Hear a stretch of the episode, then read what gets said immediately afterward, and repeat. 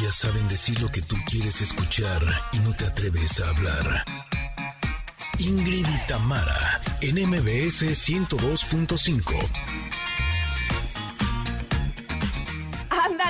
Ándale, Connectors, al fin viernes. Yo ando posteando en Twitter que es jueves, ya casi, casi, casi que se dan un tiro los que me leyeron. No, viernes, uf, llegamos. ¡Eh! Y tenemos, ¿saben qué? Una charla padrísima con la diseñadora textil Nira Troyes, que tiene una labor importantísima con las comunidades indígenas y el medio ambiente.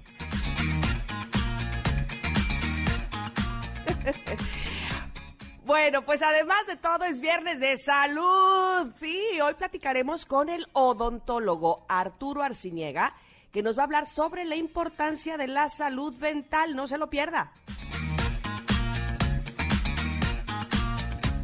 Además, tendremos nuestro espacio cultural con nuestro querido amigo el cocodrilo Sergio Almazán y nos va a hablar de la llegada de Benito Juárez a la Ciudad de México y la trascendencia, por supuesto, de este personaje hasta el día de hoy.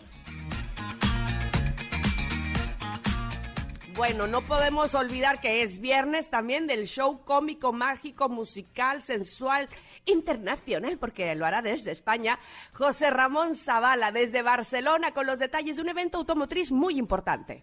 Así iniciamos. Ingrid y Tamara, en MBS. Ingrid y Tamara, en MBS 102.5 o muevo la cadera o hablo. Quiero hacer todo a la vez porque ya es viernes, porque la música el día de hoy va a estar muy buena, como siempre, como todos los días que Janine se pule en la programación de este programa con la música. Y esto que estamos escuchando, pues es trending en TikTok, porque es, lo que platicábamos eh, hace un momento, Janine y yo, de, de si, no, si no está tu rol en TikTok, casi, casi que tú quién eres. si no estoy ahí, ¿qué onda con mi carrera musical? Bueno, bueno, no, tampoco tan exagerado, pero, pero sí, definitivamente eh, la música se vuelve trending topic ahora cuando está en esa red social más que en ninguna otra. Y lo que estamos escuchando se llama Jalabi, Jalabi Baby Baby y lo canta Tesher. Y bueno, pues así empezamos con este ritmito, moviendo la cadera, saludándoles a todos, dándoles la bienvenida a este programa de viernes, ya a final de la semana. Nos da mucho gusto recibirle, de verdad que nos pone de muy, contentos, vamos, que no es ya una frase común, es que realmente lo sentimos y nos da mucho gusto tener la oportunidad de expresárselos a todos ustedes. Siéntanse como en casa, eh, súbale al radio, tendremos por supuesto... Eh, entrevistas me parece a mí que, muy interesantes, los temas sin duda lo son, así es que todo pensado en ustedes, que nos escuchan en el 102.5 de MBS en la Ciudad de México. Muchas, muchas gracias por hacerlo así, por eh, sintonizarnos como cada mañana. Y gracias también, amigos de Córdoba, ¿cómo están? Nos escuchan en FM Globo 102.1 y nuestros amigos de Comitán también ya están listos aquí en la cita que tenemos. Ellos nos escuchan a través de EXA 95.7. Vénganse todos, vamos a bailar esta canción y todas las que tenemos hoy preparadas para ustedes y empecemos muy bien nuestro fin de semana. Gracias también a quienes en su eh, medio de transporte nos van escuchando. Un saludo a todos ustedes y a quienes eligieron las plataformas digitales también y nos escuchan a través de los podcasts. Gracias, qué gusto, qué gusto. Terminemos todos juntos la semana agarremos pila para el fin de semana, porque también de eso se trata, ya sea para descansar, ah, para este, que, a muchos eh, seguramente nos hace falta, ya sea para disfrutarlo en familia o para finalmente lo que vayan a hacer, que lo hagan con mucho disfrute, con muchas ganas y, gozando, pues, gozando de la vida. Hoy tenemos pregunta del día. Ja, vaya que la tenemos y ya quiero que me antojen todo lo que me van a decir en arroba Ingrid Tamara MBS. Ah, pero antes, ¿por qué no estoy presentando yo a Ingrid? No crean que soy pelada, maleducada. No, no, no, no, no. Mi queridísima Ingrid está a punto de tomar un vuelo en este momento con su familia este, y les deseo lo mejor de lo mejor en este viaje. Le mandamos muchos abrazos por si es que no lo toma aún y nos está escuchando. Te queremos, te queremos, te queremos, te extrañaremos muchísimo. Pero el lunes ya aquí de vuelta con nosotros. Oigan, pero les decía yo, pregunta del día. La pregunta del día es la pregunta de la nostalgia, digámoslo así. Ahí les va. ¿Qué comida recuerdas que te hacía tu mamá cuando eras chiquito, cuando eras chiquita, cuando eras niño, pues que, que, ah, cómo te encanta, que llegabas a casa después de la escuela, ay, mi mamá hizo esto, ¿qué, qué era, qué era, qué era? O bien, a lo mejor tienes recuerdo de llegar a casa de tus abuelos y que tu abuela o tu abuelo hicieran algo también de comer que te fascina, ¿no? Este que lo recuerdas todavía como si fuera ayer, como si fuera ayer. Bueno, pues antógenos, por favor, en arroba Ingrid Tamara MBS, ahí está posteada la pregunta. Eh, ya, me empiezan a contestar. Mira, Aldo dice el adobo de res. Ay, ya empezamos por ahí. Yo que amo los adobos, los moles, las salsas. Qué delicia, adobo de res. El espagueti a la crema, el mole con pollo. Se rifaba mi abuelita, dice Aldo. Yo creo también que allá arriba debe haber un festín enorme guisando mi agua. Ay, qué, qué maravilla, qué bonito mensaje, Aldo. Bueno, pues así como él, díganos por favor en arroba Ingrid MBS, que es ese platillo que les recuerda a su infancia, además que les da de yabú, que dicen, ay, qué rico era llegar y comer eso a mi casa después de la escuela o a casa de mis abuelos. Los estaremos esperando y en lo que ustedes lo contestan, permítanme por favor, mientras yo darles regalos. ¡Yeah! Me encanta este momento de los regalos, porque eh, me puedo imaginar al que lo gane precisamente disfrutando de este concierto que dará el grupo mexicano Zacatecano Enjambre. ¿Cómo me gusta Enjambre? Oigan, concierto en su regreso a los escenarios en la Ciudad de México. Será el próximo jueves 22 de julio a las 8.30 de la noche y eh, dentro de la temporada de palcos privados al aire libre en el Autódromo Hermanos Rodríguez, ya ven que han estado empezando nuevamente con estos conciertos justamente ahí, han sido todo un éxito, lo pasan muy, muy bien. Con, con, la sana distancia y con todas las medidas. Así es que bueno, pues ahora es el turno de escuchar de esta manera a Enjambre. Ay, tienes la de mi dulce soledad, ¿verdad? De fondo. Qué buena canción. Bueno, los palcos cuentan, como les decía, con todas las medidas de seguridad para disfrutar de este concierto y ustedes pueden ganar. Si me dicen, pueden ganar pases dobles. Las dos primeras personas que me digan en arroba Ingrid Tamara en Twitter una canción de enjambre, así se las voy a dejar bien facilita, una canción de enjambre y tienen por supuesto los pases dobles para disfrutar el próximo jueves 22 de julio a las 8.30 de la noche de este grupazo mexicano. Así es que en lo que ustedes contestan, me voy a ir a un corte, regreso, hay carta de comentario que está buena, buenaza, buenaza y sobre todo hay mucho más para ustedes que les ofrecemos con todo el cariño aquí en Ingrid y Tamara, en MBS 102.5. Es momento de una pausa. Ingrid y Tamara, en MBS 102.5.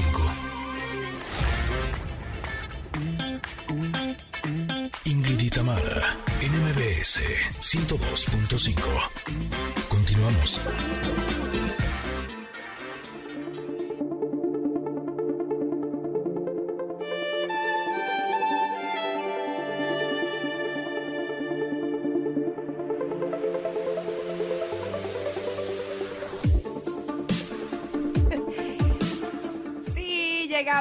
A la hora del comentarot. Una carta buena, buenaza, que además, qué atinado es el comentarot, la verdad. Este, o no sé si nosotros lo acomodamos, si es así, bueno, también tiene, tiene su chiste acomodarlo, pero la carta que salió hoy y que además eligió Ingrid al inicio de la semana para este día viernes, le quedó, pero ni pintada, ni pintada. Les voy a platicar. Y como le dije a Janine, es más, Voy a platicar la anécdota que le pasó a Ingrid anoche, como ella lo hubiera hecho en este segmento, en el del comentarot. la carta que le tocó fue Una mano amiga, se llama, y es la número 34. Y la imagen de esta carta, les cuento que es, ah, está bellísima, es un oso polar enorme, así, un, un oso o osa, no sé, puede ser y su osesno tratando de eh, subirse a su lomo, al lomo de este oso o de esta osa. Este pequeño osito ahí, ah, haciendo mm, las eh, maniobras para subirse y montarse a este oso grande que, además ya saben la, mirada de los osos polares toda tierna, toda pacífica, toda linda, en medio de un paisaje blanco, de una montaña eh, llena de nieve, al fondo se ve, se percibe este rostro que siempre aparece en estas cartas, una mano amiga, se llama esta carta número 34 y por supuesto habla de saber delegar. ¿Cuántos de ustedes que me escuchan quieren hacerlo todo, todo, todo el tiempo porque nadie lo hace como ustedes? Porque, ay, porque quítate. ¿A poco no? Y luego nos quejamos porque es que nadie me ayuda.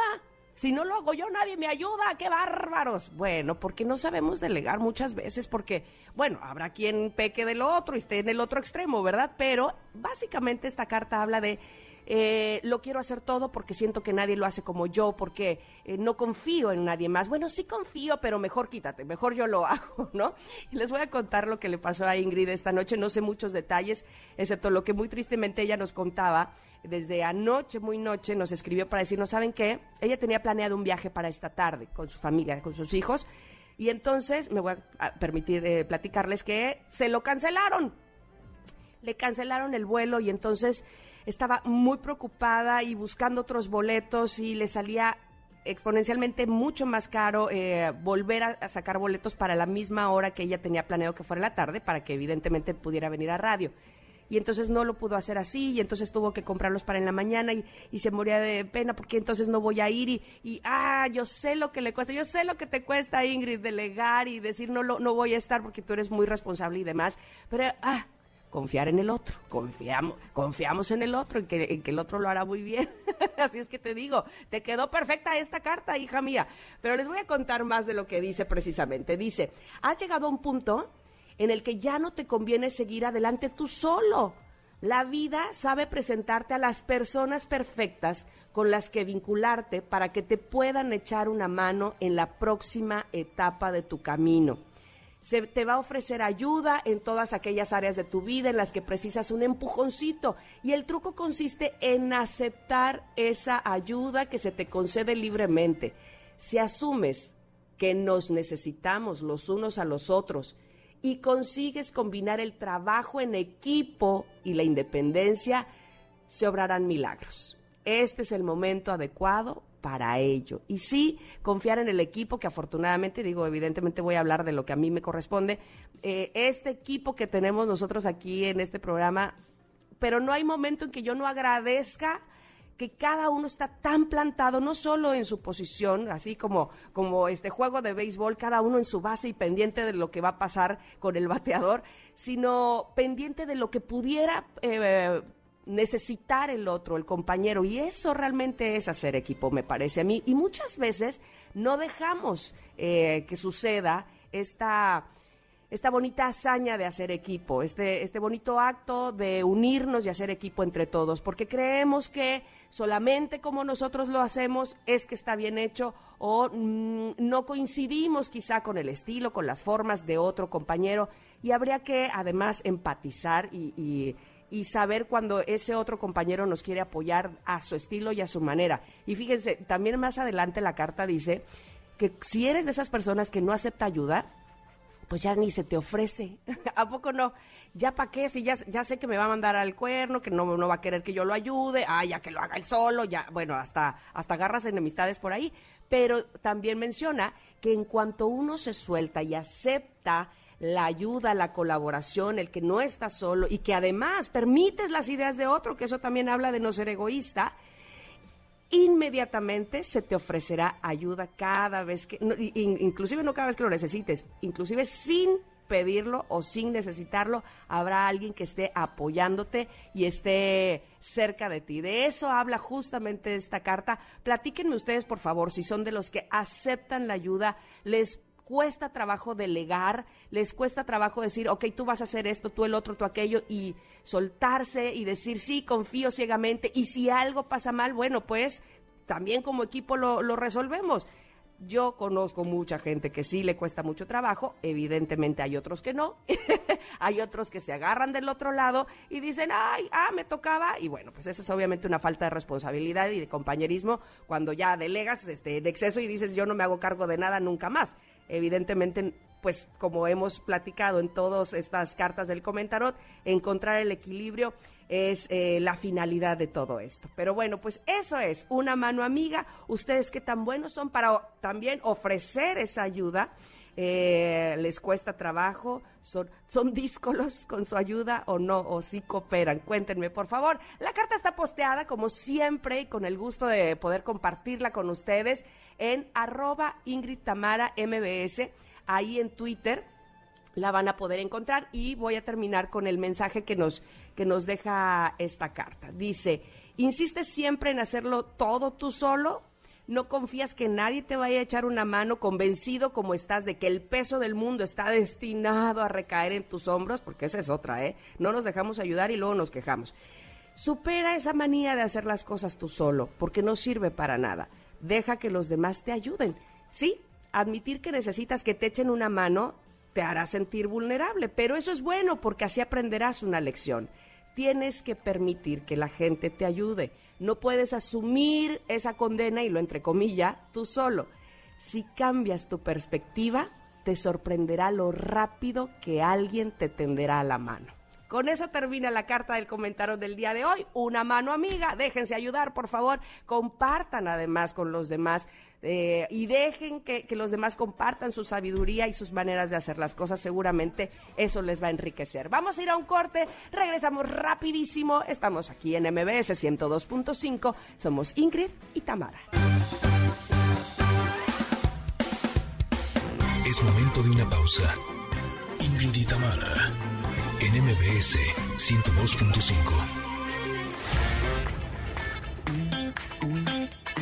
Ingrid y Tamara, en MBS 102.5. Continuamos. Me gusta todo de ti. Pero de repente sonríes y dices, ay mamá, ¿y esos dientes qué onda, no? ¿Dónde quedó la higiene bucal? ¿Dónde quedó la salud dental? Eh, o nada más te basaste en lo estético, pero pues no nada más es ahí. Por fortuna hoy es viernes de salud aquí en este programa y más afortunados somos de eh, tener con nosotros al doctor Arturo Arciniega. Él es odontólogo y precisamente, doctor, hablaremos de la importancia de la salud dental, que pareciera un tema ah, que nos conocemos, que ya lo sabemos, sin embargo, muchas veces lo olvidamos. Cuando deja nuestra mamá de llevarnos al dentista, eh, parece eh, que nada más corremos a él cuando nos duele algo, nos duele la muela o de plano cuando descubrimos que por tener mala salud dental hemos generado otras enfermedades. Doctor, ¿estoy en lo correcto? Bienvenido, ¿cómo está? Hola, buenos días.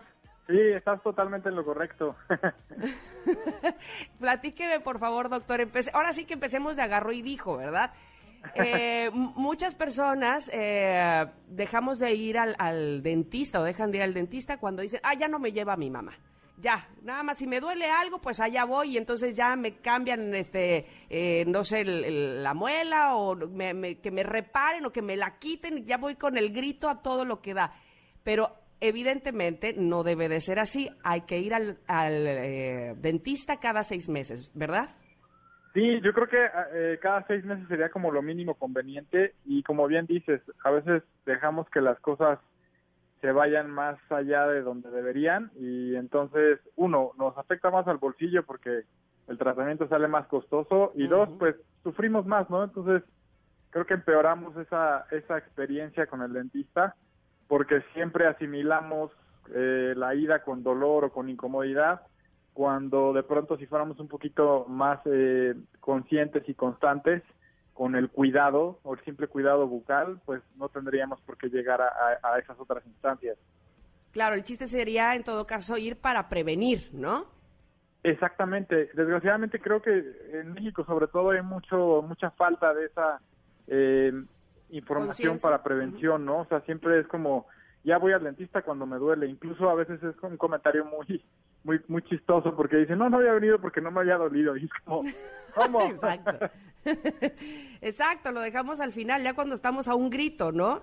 Este, que además dicen que es de los dolores más terribles el dolor de muela. Pero bueno, entonces, como decíamos hace rato, vamos desde el inicio. Desde, ¿a partir de qué edad eh, se, se, empieza a llevar, por ejemplo, a un bebé, o, no sé, si usted me dice, no, de bebés no, este, esto es en casa, eh, a partir de que son niños, ¿a partir de qué edad uno debe de asistir al dentista?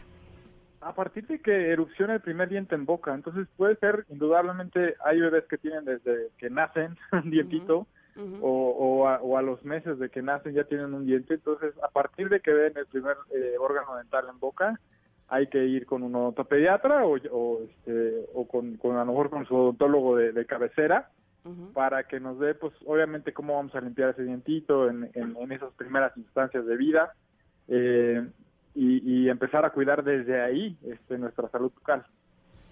Al paso del tiempo, digo, este, porque todo va avanzando, porque la ciencia también avanza y demás.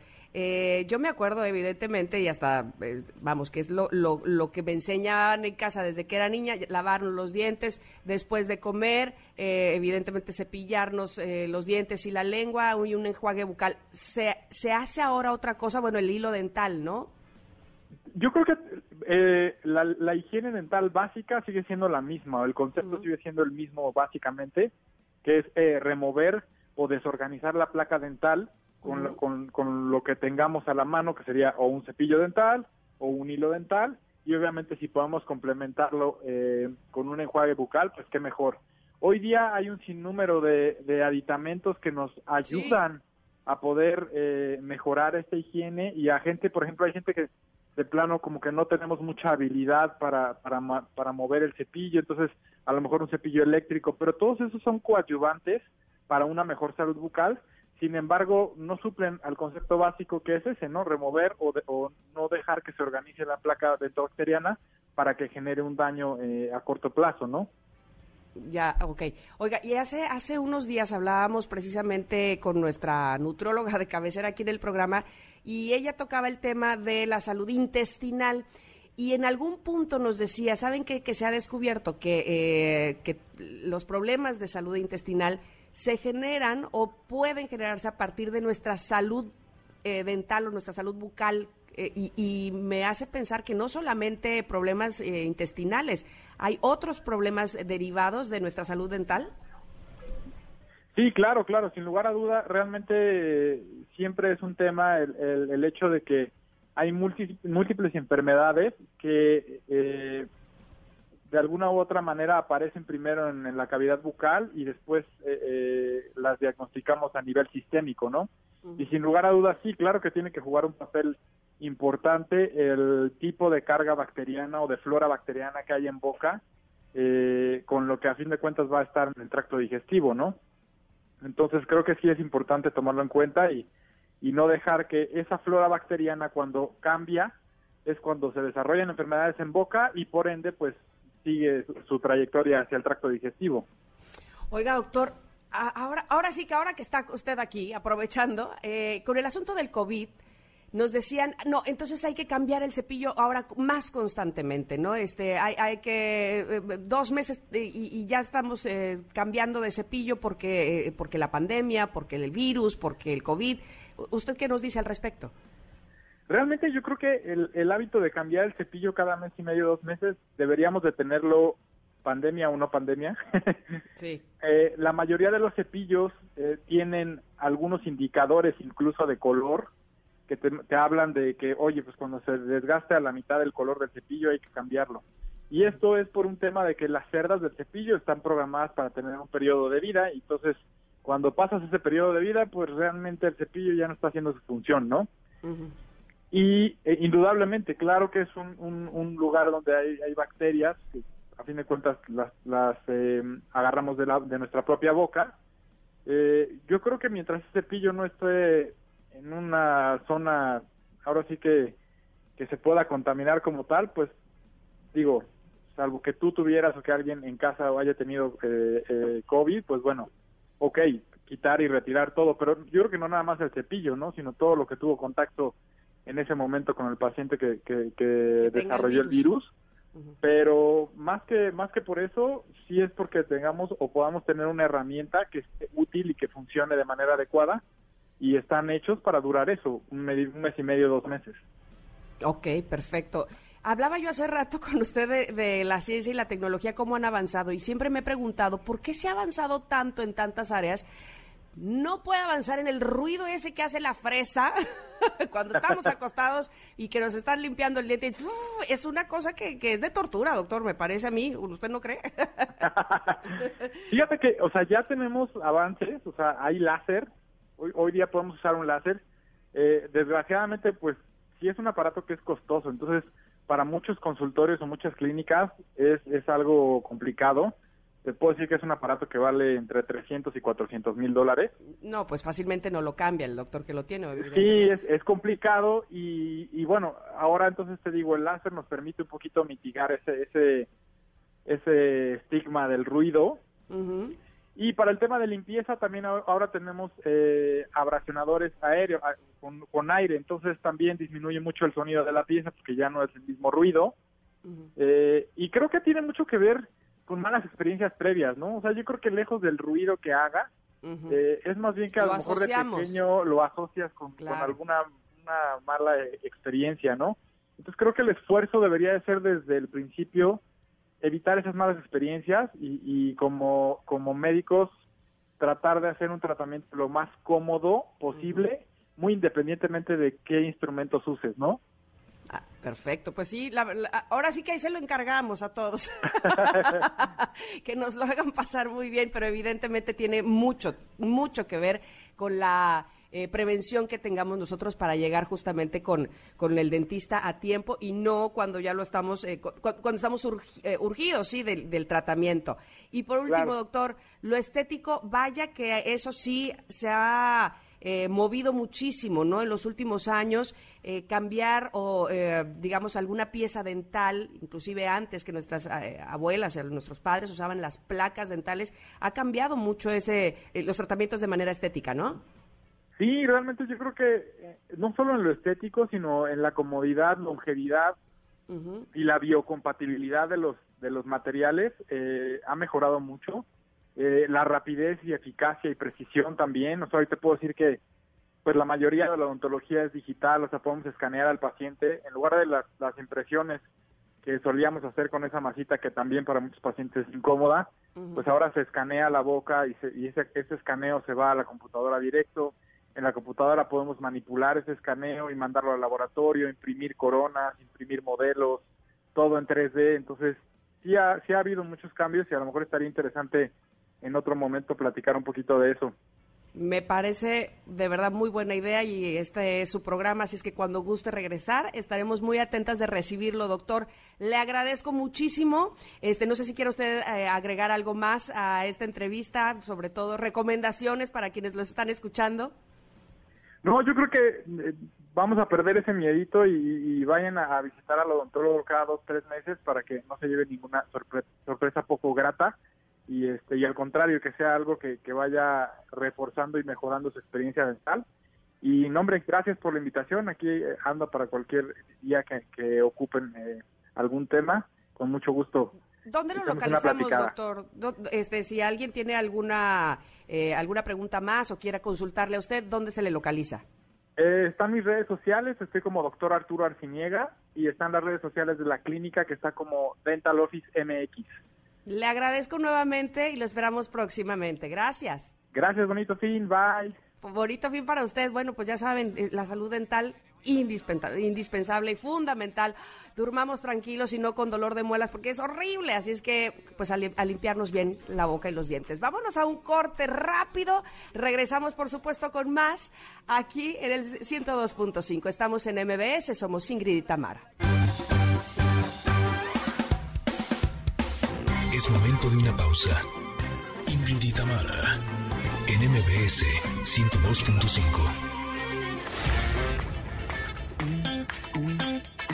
Ingrid y Tamara, NMBS 102.5. Continuamos. Sitios emblemáticos, historias y personajes míticos en la voz de Sergio Almazán. El cocodrilo. Pues rodando muy cuco iba el Catrín, así anda Sergio Almazán, el cocodrilo, y me encanta decirle, hey Coco, taxi, por acá, con Ingrid y Tamara, por favor, que necesitamos saber de la historia de nuestro país y sobre todo necesitamos que nos la cuentes así como tú lo haces. Nos hables de la entrada de Benito Juárez a la Ciudad de México. Cocodrilo, ¿cómo estás? Mi querida Ingrid y Tamara, ¿cómo están? Pues eh, ahora el orden tendría que decirte Tamara e Ingrid. Eh, ya estoy aquí, cual Catrín, para eh, podernos ir de paseo al centro de la Ciudad de México, epicentro de la historia, de la memoria, de los acontecimientos, de todo lo que nos pasa, nos pasa en el centro. Oye, déjame nada más te, te pongo en contexto, no está Ingrid y, para ah, quienes no han escuchado. Es cierto, sí, sí, sí, que nos este, ¿verdad? Que dijo, no, nos ninguneó y se fue de viaje y no nos llevó. Exacto. ella muy mona a Oaxaca. no, no, no. Pero bueno, aquí este estoy yo con, con gusto de recibirte. Muchas gracias. Diría Cantinflas, pues dile de mi parte que yo a ella ni la ignoro. ah, bueno. Así le diré. Recado, por favor. bueno, Pero bueno, así tú y yo vamos a poder platicar a gusto. A ver, a ver. Quiero que me este, cuentes. Porque, bueno, mira, el 15 de julio de 1867 no fue cualquier día, la verdad, para la historia del siglo XIX. Son 164 años, yo no diría, ay, este, hace tanto, pues para la historia de esta ciudad es hace poco. Y es una historia significativamente muy importante. Eh, los diarios de la época, y me gusta recurrir a ellos porque son ese romanticismo decimonónico, eh, la literatura del siglo XIX estaba llena de cursilería y de metáforas. Entonces eh, había un diario que se llama este, siglo XIX, 10 y 9. Y en la página 1 dice, a las 9 de la mañana, como lo haría una madre ansiosa espera el regreso de su hijo consentido, la patria mexicana recibía al preferido de sus héroes, Benito Juárez, Qué quien después de 10 años de periplo, es decir, este viaje que tuvo que hacer literalmente llevando la constitución del 57 bajo el brazo, dándosela a Margarita Maza junto con todo eh, eh, el menaje que llevaba ella hacia el exterior del país en un momento convulso, dificilísimo. Recordarás, eh, Tamara, que hace la, la vez ocasión que nos conectábamos, hablábamos del fusilamiento de Maximiliano. Sí, sí, sí. Durante el tiempo del gobierno del imperio eh, eh, ilegítimo de Maximiliano en, nuestro país, pues tuvo que sufrir la nación mexicana y en especial el gobierno de Benito Juárez, pues declives terribles. Fueron eh, dos años y medio, en realidad diez años de este movimiento eh, liberal que costó mucho a este país.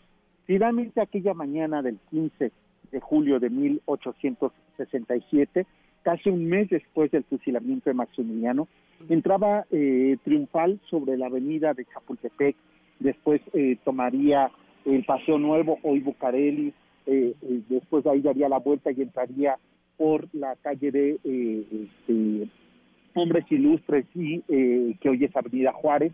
Y por fin ahí en ese arco triunfal donde tendían este, el, el ávaro patrio, donde estaba repleto de flores, donde había, dicen, casi 100 mil ciudadanos a la expectativa de recibir a Benito Juárez, que quien consagraba en este momento el proyecto liberal que una década atrás había iniciado.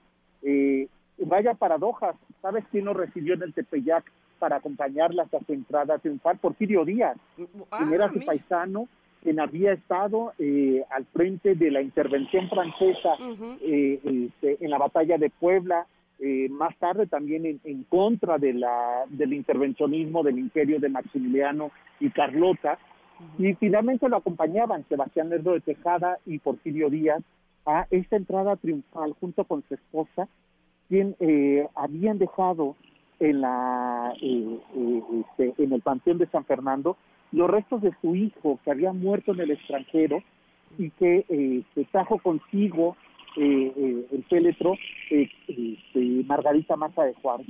Previo a todo, a, esa entrada triunfal, había ocurrido todo esto en la ciudad. Así es que aquella mañana, como bien lo narra el periódico del siglo XIX, pues la patria parecía una madre gozosa de volver a ver a su hijo predilecto de, de, la nación, que era Benito Juárez. He recibido y la, el momento más importante, quizás sean dos, eh, hay uno que a mí me parece muy significativo eh, este, y que me parece que además nos da cuenta de una eh, de una frase que, que se ha quedado ahí este, eh, en el imaginario colectivo y que a veces eh, no entendemos su contexto, ¿no? Finalmente ese carruaje abierto llega hasta la Plaza Mayor, donde eh, este, puetones, este, vítores, gritos, aplausos de esos 100 mil mexicanos que recibían a Benito Juárez. Juárez se dirige a ellos y les dice, mexicanos, encaminemos ahora todos nuestros esfuerzos a obtener y a consolidar los beneficios de la paz. Bajo los auspicios será capaz la protección de las leyes, a las cuales nunca voy a defraudar, y de las autoridades para que los derechos sean cumplidos en todos los mexicanos, que el pueblo y el gobierno respeten los derechos de todos, como entre los individuos, como entre las naciones, el respeto al derecho ajeno es la paz. Es aquel discurso que pronuncia y que esa frase pasa a la historia y que de forma maniquea, este, socarrona, los políticos lo han repetido, pero aquella mañana, ¿no? Este, Tamara significaba mucho para aquellos que durante 10 años, entre dos facciones que eran los conservadores y los liberales, habían peleado por un proyecto, cada uno con su proyecto de nación, y ganaba finalmente ese proyecto que era el liberal. ¿Qué contenía el proyecto liberal? La separación de la Iglesia y el Estado, la creación del registro civil, la educación laica y gratuita por parte del Estado, eh, el desarrollo de un, de un gobierno eh, de instituciones eh, federalista, es decir, separados los tres poderes. Entonces, ganaba ese proyecto de nación y aquella mañana ese joven de, bueno, ya no era tan joven, ese eh, este, oaxaqueño de 1,49 de estatura, se dirigía a esa población ávida de escuchar un discurso diferente después de haber eh, concluido en 1821 la independencia de México. Sergio, eh, así y, montándome en ese día y, navegando a través de, tu narración, puedo imaginarme efectivamente el, el vigor con el que lo recibía el pueblo mexicano. ¿Había fiestas? Es decir, después de su recorrido por las calles que nos mencionas, ¿había, eh, no sé, pequeñas fiestas o cómo, cómo se... ¿Qué, pasó después de, de, que él levantara la voz y todos vitoreáramos, o todos, ¿eh? ya, me, ya, me sentía ahí como si fuera en película. Pero ¿qué, qué, hacía? ¿Qué, ¿Qué, pasaba después de eso, después de que Benito Juárez... Me, me preguntaste si hubo eh, algunas pequeñas fiestas. No, hubo grandes festejos. A ver, cuéntame de eso, por favor. ¿Cómo lo vivía el pueblo? Eh, este, eh, al mediodía, a las 12 del día, la comitiva por del Ejército Liberal que encabezaba el recorrido eh, pues a la usanza que hasta el día de hoy se sigue haciendo, ¿no? Cuando gana eh, un presidente, cuando es electo uno de esos candidatos y que recorre las calles del centro de la ciudad. Hay que recordar que ese siglo XIX todavía la ciudad no crecía, no existía la, ni siquiera la colonia Santa María la Ribera estaba totalmente trazada, menos Roma, Condesa, Cuauhtémoc. el, eh, la ciudad era el centro, lo que hoy conocemos como centro histórico. Entonces se lleva a cabo, se prepara una comitiva Mariano Escobedo, que era su jefe militar, eh, organizan una comida este, en la Alameda Central. Entonces, al mediodía acude una comitiva que dicen que pequeña, pero eran más de 85 personas para comer, y Juárez invita al pueblo que está ahí que se acerque, que compartan con ellos la mesa. Pero la sorpresa, que es lo que narra eh, el diario del siglo XIX, es que pues, se empezó a servir, hubo una orquesta, la orquesta Lerdo de Tejada, que tocaba los temas, eh, los valses de moda de ese momento, este, la gente pues estaba muy feliz, jubilosa, y cayó un tormentón, es que debemos de recordar que de julio a octubre tenemos las grandes lluvias de la ciudad, a partir de la una de la tarde, dicen que corrían, y el diario del siglo XIX, un poco jocoso, juguetón, decía, bastó para que debajo de un álamo eh, eh, la pareja presidencial se ocultara y no se mojaran. Eran tan pequeños que no lograron eh, mojarse, excepto este, las valencianas de los pantalones, porque hasta ahí le llegaba el agua a don Benito Juárez. Esa fue una de las diez comilonas que hubo a lo largo de una semana de festejos de que por fin el México republicano, el México liberal, había ganado la apuesta. Entonces, eh, por supuesto, esto que tú eh, preguntabas, ¿no? Resultó significativamente muy importante. Si nos encanta el holgorio, si nos encanta la fiesta. Claro. Si él viene de Oaxaca, donde, donde, se hacen las fiestas más grandes de nuestro país, así que duran semanas. Exacto, pues sí, como, como debe de ser, si no, imagínate, o sea, había tardado 10 años el movimiento liberal en consolidar, pues no era para una ceremonia. Totalmente. Me, me, encanta cómo nos llevas hasta ese punto, hasta ese día. Este, luego ya tenemos que regresar a que es viernes este, 9 de julio de 2021, pero, pero, pero qué, qué, a gusto se platica contigo, como siempre, mi querido Sergio. Y te agradezco eh, infinitamente que hayas estado el día de hoy en el programa y te esperamos pronto nuevamente. Claro que sí, y esperemos que ya esté eh, Ingrid, ya nos haya este, traído seguramente muy bronceada. ¿verdad? Causándonos una envidia terrible, pero eso no importa. Por lo pronto, mi querida Tamara, te mando un beso hasta ese ah. puerto maravilloso, históricamente significativo, y deseando que tengas buen fin de semana. Igual para ti, lo recibo con mucho cariño y te mando otro. Gracias, Coco. Gracias. Hasta luego. Vámonos a un corte rápidamente. Regresamos con la segunda hora de este programa que se llama Ingrid y Tamara y que escuchan en MBS 102.5.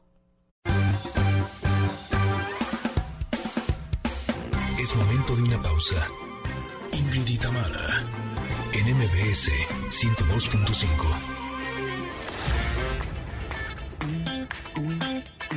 Ingrid y en MBS 102.5. Continuamos. Connectors, llegamos a la segunda hora de este programa de Ingrid y Tamara en MBS y en la primera tuvimos, platicamos con el doctor Arturo Arciniega, odontólogo, quien nos habló de la importancia de la salud dental. Por favor, no se pierda esta entrevista en nuestras plataformas y en nuestros podcasts. Más adelante tendremos una plática con la diseñadora textil Nira Troyes y por supuesto es viernes de show cómico, mágico, musical, sensual e internacional. José Ramón Zavala desde Barcelona, no se lo pierda. Seguimos con más aquí en MBS 102.5.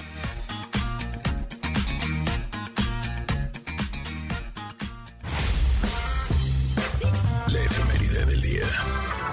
Bueno, bueno, qué, qué bonito recordar justo así a Johnny Laboriel, porque un día como hoy, pero de 1942, nace este cantante de rock mexicano de ascendencia hondureña, Johnny Laboriel, tan simpático siempre, eh, quienes tuvimos la oportunidad de eh, conocerlo en persona, en algún momento me tocó entrevistarlo, bueno, bueno, bueno, era una risa, un holgorio, una jacarandoso él, como, como se distinguía siempre, ¿verdad? Y bueno, él junto a Angélica María, César Costa, Enrique Guzmán, eh, Alberto Vázquez, Manolo Muñoz, formó parte de la llamada época de oro del rock and roll en México. Fue integrante del grupo Los Rebeldes del Rock, primer grupo de rock en español de esa época, que logró que les editaran un disco en los años 60 justo en nuestro país y eh, desafortunadamente para nosotros murió el 18 de septiembre de 2013, así con su música, con el legado que dejó, recordamos a Johnny Laboriel. Bueno, pues hoy está cumpliendo años, 65 años, el actor estadounidense Tom Hanks. Él nació un día como hoy, pero de 1956.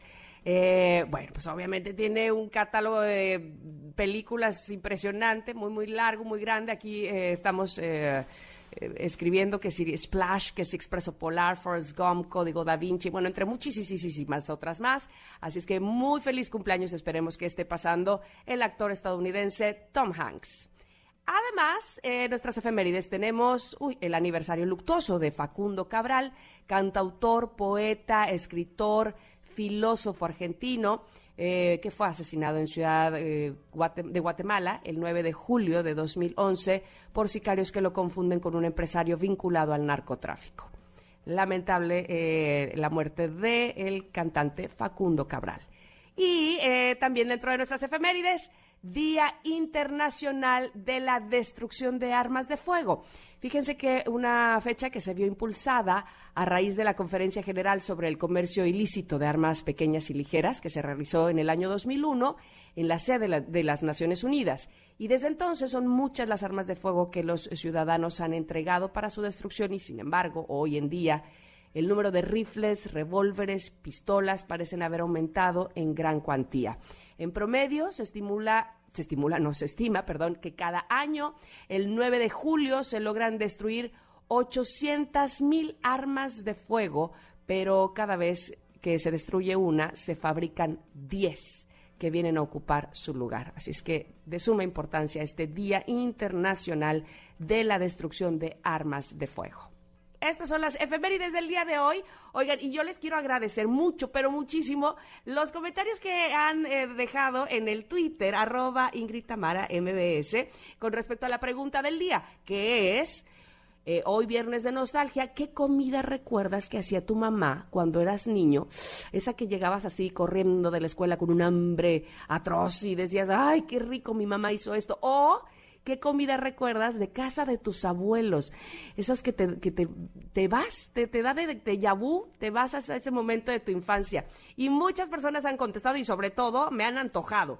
Dice eh, Charles, mi madre hermosa hace unos deliciosos tacos de chaya maravillosos. Y mi abuelita hacía unos macarrones y unas picadas con un sabor que nunca más he vuelto a probar. Qué carita que pone ahí con la babita escurriendo, esa soy yo. Este, Tania pone desayunar y cenar pancito con café en mi casa. Edith dice, de mi abuelita recuerdo el dulce de calabaza a nadie le sale igual que a ella le salía. Creo que su secreto era aventar la calabaza del primer piso al patio. ¡Ay, de verdad! Con todo y ritual, me encanta. Y de mi mamá, dice, sin duda, las enchiladas suizas, ñam. Perfecto. Eh, Sadia dice, mole de olla, jamás he probado uno igual al de mi mamá. Eh, Sakura nos cuenta, Tamara, recuerdo que al llegar de la secundaria, esa cazuela de barro con frijoles puercos de mi madre riquísimos. Y de mi abuela paterna, el mole verde con pollo, uff, de mi abuela materna, chilito con carne, frijoles y tortillas recién hechas, benditas sean. No, no, no, pero es que todos están esforzando y perdón si los llevé este hasta ese momento y sobre todo si se los antojé porque pues como me cuentan muchos, este pues ya no vive su abuelita y a lo mejor ya no puedan este volver a probar ese platillo, pero qué lindo es recordarlo y qué, qué lindo es recordar ese momento donde todos disfrutaban en familia.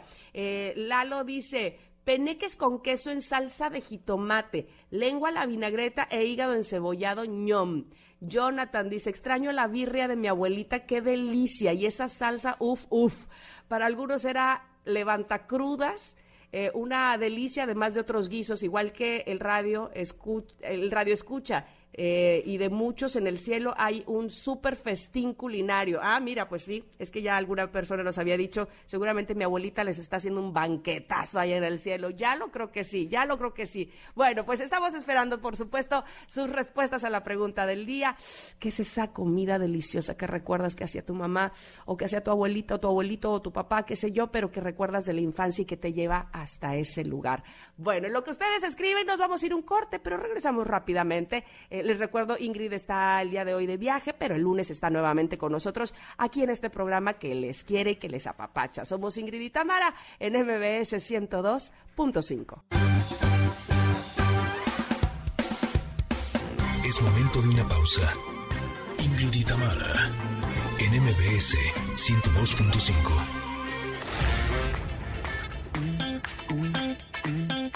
Tamara, NMBS 102.5. Continuamos. El día de hoy eh, nuestra música se está basando en el trending de TikTok y por supuesto la agrupación BTS. Eh, pues siempre está trending topic y más con esta canción eh, que, que, los chavos la, la, bailan, la cantan y demás, Butter. Pero bueno, vamos a una entrevista que a mí me tiene muy emocionada, muy contenta eh, y que desde que se nos avisó que, tendríamos la eh, presencia de Nira Troyes, me dio mucho gusto saber que podríamos platicar con ella aquí en Ingrid y Tamara en MBS. Así es que, Nira, te doy la bienvenida.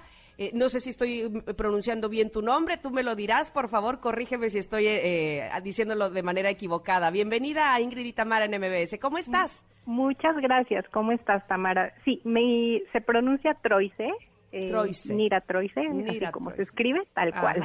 Perfecto, pues Nira, bienvenida, me da mucho, siento que tenemos muchas cosas que platicar. Muchas, muchas gracias por la invitación y por darme la oportunidad de, eh, compartirle al mundo un poco de lo que hago con México, ¿no? Y con todo este, este compromiso eh, que tengo que está instalado en mí desde hace muchísimos años y que, bueno, te voy a ir platicando a lo largo de, estos minutitos. Por favor, permíteme antes decirle al público que eh, Nira Troise es diseñadora textil, que nació en la Ciudad de México y que, bueno, tiene una muy, muy larga trayectoria, Nira, pero yo quiero que platiquemos de esta unión, de esta colaboración eh, con las comunidades indígenas y que tiene como resultado no solamente eh, el apoyo que se dan mutuamente, sino eh, que, nosotros, que quienes podemos consumir estos textiles, quedamos realmente favorecidos con un gran trabajo que, que hacen ustedes. Cuéntanos, por favor. Pues em, te cuento un poco. La industria textil es de las industrias más prehistóricas que existe en la humanidad y con de repente lo que sucedió es que se nos volvió invisible, ¿no? En el paso del tiempo y de repente ves sus textiles y dices, ¿por qué, ¿por qué me va a cobrar esto esta persona por un textil? Y se nos olvida la cantidad de horas, la cantidad de energía que ponen para poder tejer y para poder ofrecernos un textil, hablando de las comunidades de México. Y lo que yo he hecho es como enaltecer estas horas de trabajo de los artesanos y, y tener un comercio justo. Y en el momento en que tienen un comercio justo, su calidad de vida y la sustentabilidad del espacio cambia por completo, ¿no? y, el, y es como darle este espacio real que, que se merece tanto trabajo, porque desde el, el, el sembrado de los de las fibras, desde teñir los colores, desde tejerlos, y después entregar un producto que al final la gente diga, claro que esto vale y esto es lo que voy a pagar, ¿no? Porque estamos acostumbrados muy mal en México de siempre pedir un descuento, pero por un trabajo que es una obra de arte.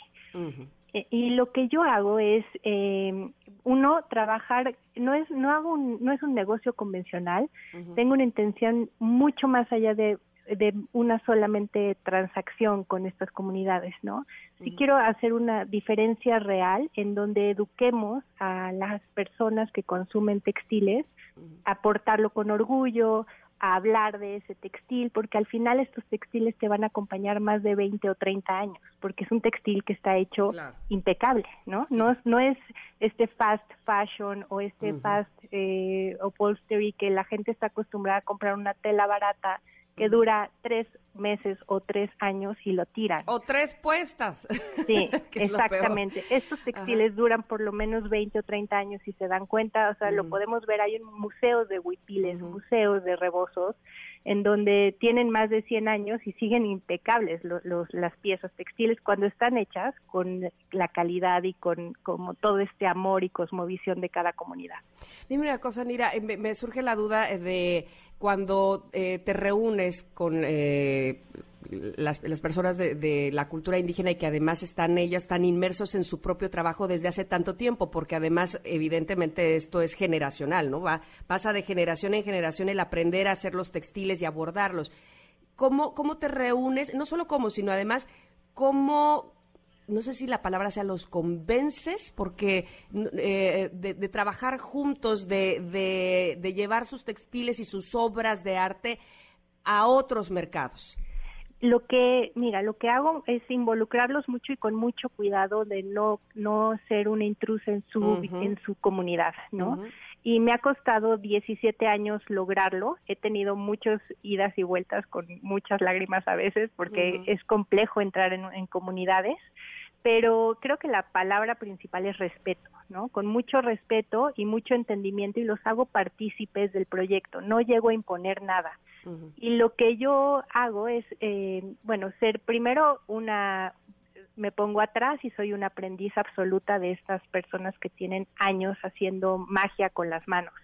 Y después eh, me sumo a ellos sugiriéndoles nuevos materiales, nuevos diseños y les muestro en dónde va a estar aplicado. Los involucro hasta el final que pongo el nombre de cada artesano en los proyectos que hago, ¿no? Entonces hay hoteles que tienen eh, frazadas hechas por la comunidad, una de las 11 comunidades con las que trabajo en Chiapas, y tiene el nombre de cada artesana, cada frazada. Entonces les doy el honor y, y entonces se emocionan mucho porque al final ver tu obra eh, puesta y que te la reconozcan, creo que es una belleza, que al final es darle un poquito de luz y voltearles el como el flash del escenario a que ellas se sientan importantes en todo este proceso. Creo que eso me ha dado mucho la apertura, eh, la parte de ser un aprendiz de ellos, ¿no? Claro. Oye, y además eh, en este trabajo sin duda hay que cuidar muchos flancos. Ya, ya hablabas tú de, pues, de nosotros como consumidores pagar lo que es justo y no estar regateando, evidentemente, por estas obras de arte, pero ah, también eh, el asunto de eh, acaban de, hace un par de días, en una tienda estadounidense, Anthropology, si no me equivoco, de decir que están plagiando los, los eh, tejidos y los textiles de nuestras comunidades mexicanas, indígenas. también ese es un franco que hay que cuidar, ¿no? Sí, ahí hay mucha controversia justo en ese tema, porque, o sea, lo que están haciendo es que máquinas están quitándole el trabajo a estas manos, que tú volteas y ves dos textiles bordados y dices, pues me voy por el que cuesta un dólar, ¿no? Claro. Pero en realidad tiene, no es que sea barato, es que alguien está pagando ese descuento y el, que pague ese descuento al final somos todos nosotros. Claro. O sea, yo creo que la conciencia de uno, de, de volver a decir qué estoy comprando, qué estoy consumiendo, cómo, o sea, cómo voy a seguir en este en, esta voracidad, ¿no? De acabar con comunidades y yo sí creo que hay que tener mucho cuidado. O sea, yo no no puedo decirle a nadie cómo hacerlo, pero creo que es una una nueva forma de vida de todos en donde vamos a, a terminar ganando más que si seguimos en esta voracidad de comprar barato que el barato no existe, el costo, ese descuento lo está pagando un niño trabajando, lo está pagando eh, malos. Eh, la industria textil es la que más contamina en el mundo después del petróleo, imagínate. Entonces, o sea, lo estamos pagando de verdad con mares contaminados, o sea, lo estamos pagando todos los días y, yo creo que tenemos que parar y ser conscientes y voltear a ver la etiqueta y decir, mm, esto no tiene una bonita procedencia, sí prefiero comprarle a mi, a mi local, ¿no? En lugar de algo que está uno que sí sabemos que es plagio, ¿no? O sea, lo, cuando huele a pato es pato y se ve pato es un pato. Y vuela y como pato, ¿no? Ajá. Exacto. Entonces yo creo que nos estamos haciendo un poquito coco wash con la idea de que estamos comprando algo barato. Y yo sí les dejo como como esta analogía de, o sea, esta conciencia de decir, no hay nada barato. ¿Quién está pagando ese todo ese descuento, ¿no? Y al final lo estamos pagando nosotros con este calentamiento global y todo lo que nos está sucediendo por comprar barato. Porque además de todo eres impulsora de los productos con conciencia ecológica. Ya hablábamos precisamente de eso, este, eh, hacer, eh, tener acciones de, manera sustentable que nuestro planeta no siga sufriendo, ¿no?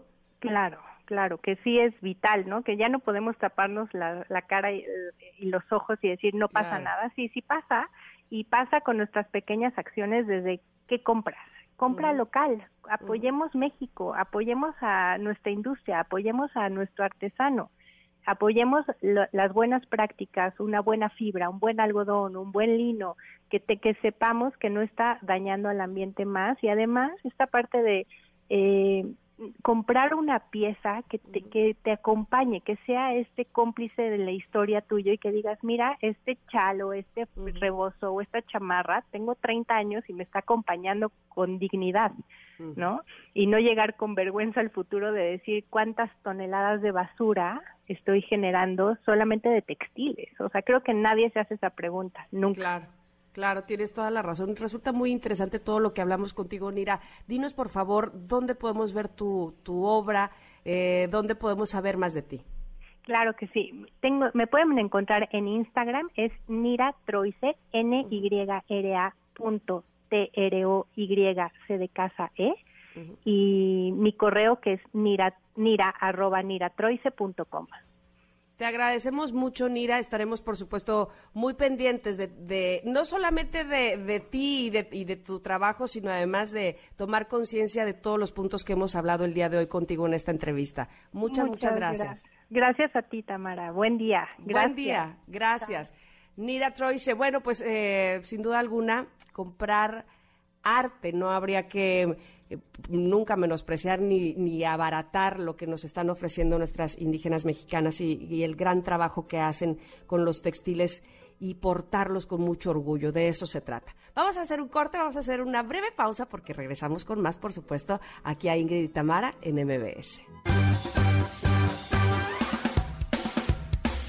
Es momento de una pausa. Ingrid y Tamara en MBS 102.5.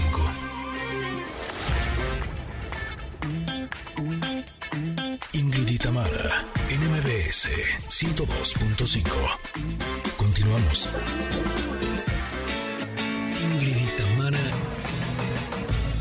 en conexión retro.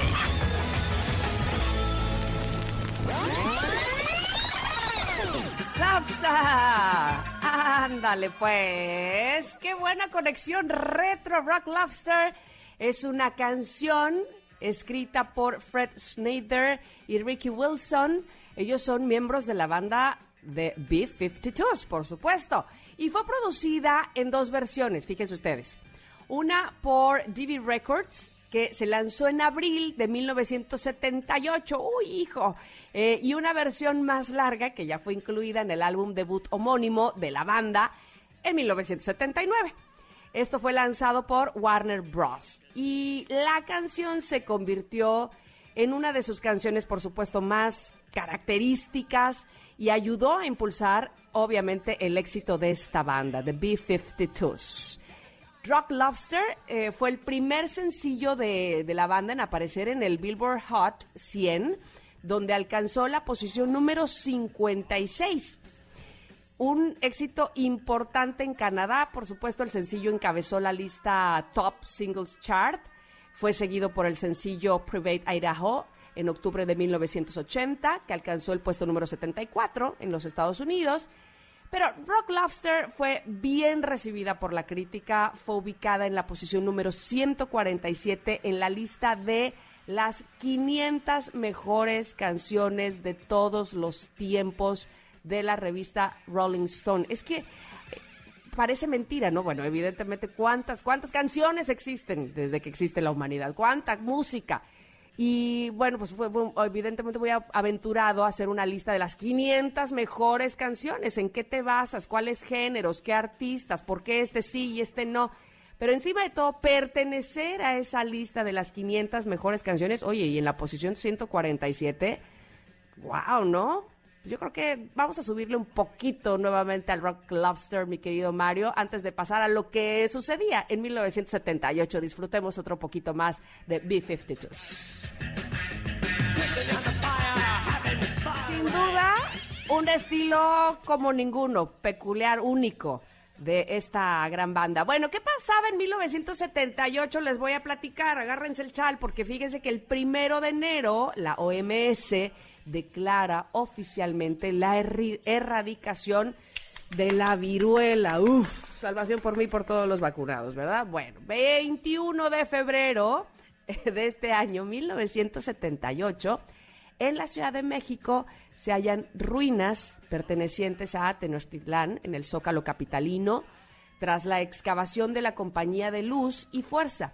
Eh, por igual fue descubierto un monolito de la diosa lunar Koyolxauhqui, espero estarlo diciendo bien, Koyolxauhqui. Eh, esto fue el 21 de febrero de 1978. Y el 10 de julio de ese año, Martina Navratilova llega a ser la número uno del mundo. El 28 de septiembre de 1978 también, en Ciudad del Vaticano, el Papa Juan Pablo I muere tras solo 33 días de pontificado. Eh, y luego también les platico que Carmen Conde ingresa en la Real Academia Española, que es la segunda mujer en esta academia. después de María Isidra de Guzmán y de la Cerda, que su único acto allí fue la pronunciación de su discurso inaugural en 1784. ¡Wow! Desde 1784 la primera mujer y la segunda mujer hasta 1978, Madre Santísima. Bueno, imagínense ustedes. Eh, por otro lado, en ese año se estrena la película musical Grease, Vaselina, protagonizada por Olivia Newton-John y John Travolta. Eso estaba sucediendo en ese año, 1978. Y los nacimientos, ahí sí no son incómodos, ¿eh? Aunque todavía soy un año mayor que ellos. Ahí les voy. 5 de enero, uy, nace el talentosísimo Jay de la Cueva, cantautor mexicano, de entre otras muchas bandas de la banda Moderato también. El 14 de enero de ese año, 1978, nace Kuno Becker, actor mexicano. Y en ese año, pero el 2 de febrero, nace la actriz uruguaya mexicana, uruguayo-mexicana, Bárbara Mori el 23 de febrero, ándale, este sí es mi crush, yo lo he mencionado muchas veces, no para que se lo vayan a contar, pero pues este, porque no, porque soy un libro abierto y no me guardo secretos. René Pérez Joglar, residente, nace el 23 de febrero en Puerto Rico. Y el 2 de diciembre, la cantautora canadiense Nelly Furtado. El 2 de diciembre de 1978 nace Nelly Furtado. Bueno, pues esa fue nuestra conexión retro del día de hoy de B-52s con Rock Lobster y todo lo que sucedía en ese año 1978. Espero que les haya gustado. Nosotros, oigan, agradecidos con ustedes porque siguen llegando recetas, este, alimentos que les recuerdan a ustedes su infancia, llegar a casa y que su mamá o su abuelita, su abuelito les tenían preparados. Déjenme decirles, eh, Eustolia escribe, dice, mi abuela paterna hacía tortillas en comal de leña. Mi abuela materna el mole y mi madre el espinazo y las acelgas con papas. O sea, me quieren explicar, voy a salir de aquí directito a la cocina. Eh, Adilen dice, mi mamá era buenísima en la cocina. Y, pero hoy como me acuerdo de las migadas, ¿qué eran las migadas? Que hacía con carne deshebrada. Platícanos, ustedes si son en producción saben qué son las migadas. Yo ahí sí se las debo. Eh, JS dice, unos huevos con tocino con manteca de cerdo en lugar de aceite, deliciosos. En fin, siguen llegando esos mensajes a la pregunta del día. Me encanta que contesten en arroba Ingrid Tamara MBS. Les recuerdo, Ingrid hoy está de viaje, pero el lunes está nuevamente aquí en el programa y aquí en cabina con nosotros. Por lo pronto hemos de ir a un corte y regresamos rápidamente aquí al 102.5 de MBS. Volvemos.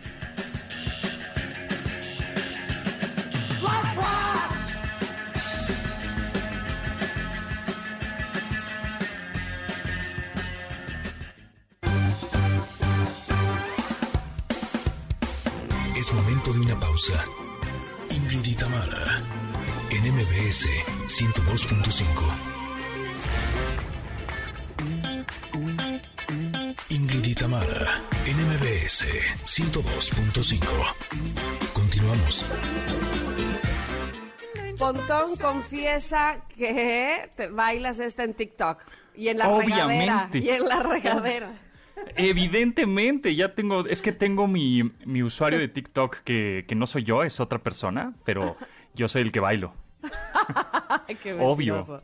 Qué Tengo un alter ego. Oye, es que hoy estuvimos poniendo canciones que son éxito en TikTok porque parece que ese es ahora como el, Sí. eh, el parámetro, ¿no? Si, eres exitoso en TikTok, ya la hiciste, ¿no? Básicamente. Totalmente. ¿Quieres pegar eh, tu rola? ¿Quieres que pegue y que sea un éxito y se super popularice y luego se toca en el radio? Pues entonces primero ponle en TikTok, ¿no? Exacto, qué cosa. Y bueno, Sí, Jason Derulo con esta canción. Te voy a decir, esta canción me cae gorda, te voy a decir por qué. Venga. a Porque mí se también. me pega todo el día. O sea, no puede ser. Ya no la quiero y estoy tin, tin, tin. O sea, ¿cómo? Sí, no Sí, puede sí ser. me No, acuerdo. ni el baile me sé, pero la canción se me queda ahí pegada. En fin, en fin, logra su cometido, maldita.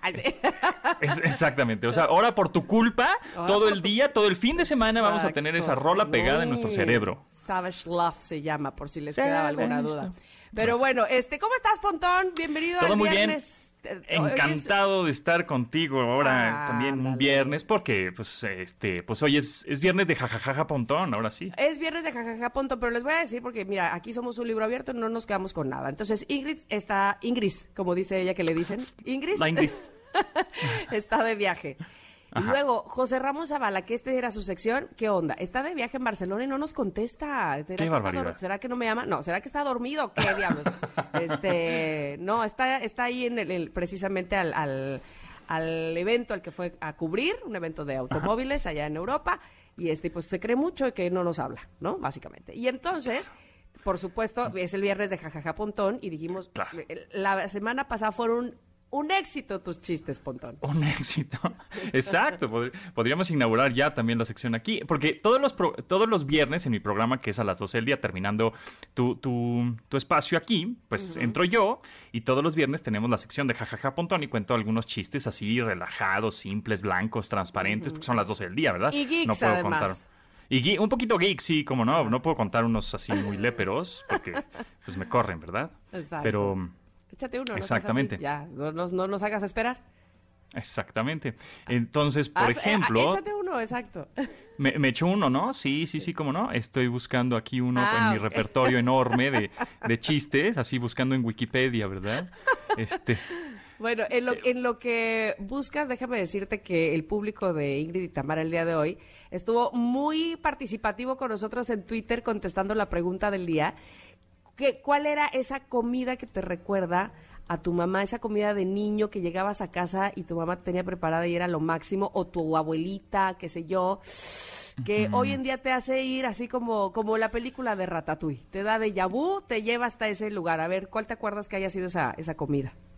híjole, ¿sabes qué? Un- me acuerdo de un restaurante que había, porque mi, mi mamá trabajaba mucho, era comerciante, y había ahí en la Narvarte, había un restaurante que se llamaba Karels. Y entonces ya no existe. Y ese, y ese res- restaurante, pues yo iba mucho de chavito porque acompañaba a mi mamá a chambear, ¿no? Y entonces a la hora de la comida, de oficina, pues me- nos íbamos allá a comer y me encantaban las entomatadas. Uf, Ay, no manches, eran unas cosas rico. increíbles. Y cada vez que íbamos, yo creo que diario comí entomatadas, cada vez que íbamos a ese lugar. Era una cosa sensacional las entomatadas de ese lugar. Este, No, eso me acuerdo con mucha nostalgia de ese lugar y de, y de las entomatadas y de que íbamos a chambear y todo, ¿no? Era, bonito. delicia, Yo habré qué tenido como unos, ¿qué serán? Unos dos, diez, doce años, pues sí, menos. Sí, Ay, me pues acuerdo. eras un niño, eras un niño. Muy Sí, bien. era un chaval. Seguramente llegabas hasta de uniforme ahí a este restaurante. Sí, exacto, exacto, Ah. exacto. Así es, así es. Bueno, a Fíjate, ver, pues ¿qué? ahí te va. Fíjate que te, te iba a decir que salió un nuevo celular para flacos. ¿Cómo? Ah, pues es que es igual a los demás, pero sin menú. ¡Ah! Aparte viene ya muy al caso con nuestra pregunta. y tu remate, además. Me. Por favor, no se lo pierda hoy, jajaja, pon- pontón. Si no le gustó el chiste, le aseguro que tiene mejores, ¿eh? Ah, Sí, sí. tengo uno muy, tengo uno más groserillo, pero A no ver. sé si se, se- es viernes, ¿se vale? es viernes, estamos a- casi al mediodía. No, oye, no, por está muy minutos. manchado. Oh, está ves. muy manchado. Pero es que, es que dice, ay, ay, cariño, ay, mi cielo, te la... No, no, no, no, no, eso. no. Hasta él se... se, se- Me, me limito, me Se autocensuro. puso permi- freno. Ahora me lo No, mandas sí, por sí, chat. me no puso hasta rojo. Me voy a poner hasta, hasta un bip. Sí, sí, sí, no. Qué barbaridad. Bueno, bueno, bueno. Te lo voy a mandar por. A ver, te lo voy a mandar por WhatsApp y me dices no, si pues sí ya, o si no. Y sí, si sí o no, tú ya lo no puede- cuentas. ya no puede ser hoy porque ya tengo este, que, que despedir el programa. Y además, antes de despedir, por favor, quiero decirles familias que este regreso a clases pueden ahorrar hasta 70% comprando libros digitales en Academia del Futuro. Platícale lo antes posible a la escuela de tus hijos y además de comenzar a ahorrar miles de pesos, tus hijos podrán aprender música con Ben Ibarra, ciencias con el astronauta de la NASA, matemáticas con el método europeo, inglés con el método de Oxford, entre muchos otros. Todo esto y más por menos de mil pesos al año. Es una maravilla, Vámonos. de verdad. Es una Increíble. gran oportunidad. Así es que descarguen la app Academia del Futuro app.page.link, diagonal install app, que por supuesto pueden encontrar como Academia del Futuro. Muchísimas gracias. Pontón, ya te voy a dejar libre tu cabina. Ya, el lunes cuento el, chiste que me mandaste. Ahí te lo mandé, no sé si sea de muy pasado de lanza, pero si no, pues ahí te saco una risilla. ya, este, vi, ya, vi. ya viste? Híjole, está tremendo, ¿va? Sí, sí, sí, sí, este, pero bueno, bueno, un encantado, ¿eh? Yo cuando quieras, yo aquí me apunto a contar chistes contigo. Bueno, muchas gracias, Pontón. Gracias a todos ustedes por acompañarme. Esto, eh, este programa que se llama Ingrid y Tamara y que por supuesto estaremos con ustedes el próximo lunes a las 10 de la aquí en MBS 102.5. Gracias, buen fin de semana. Bye, bye.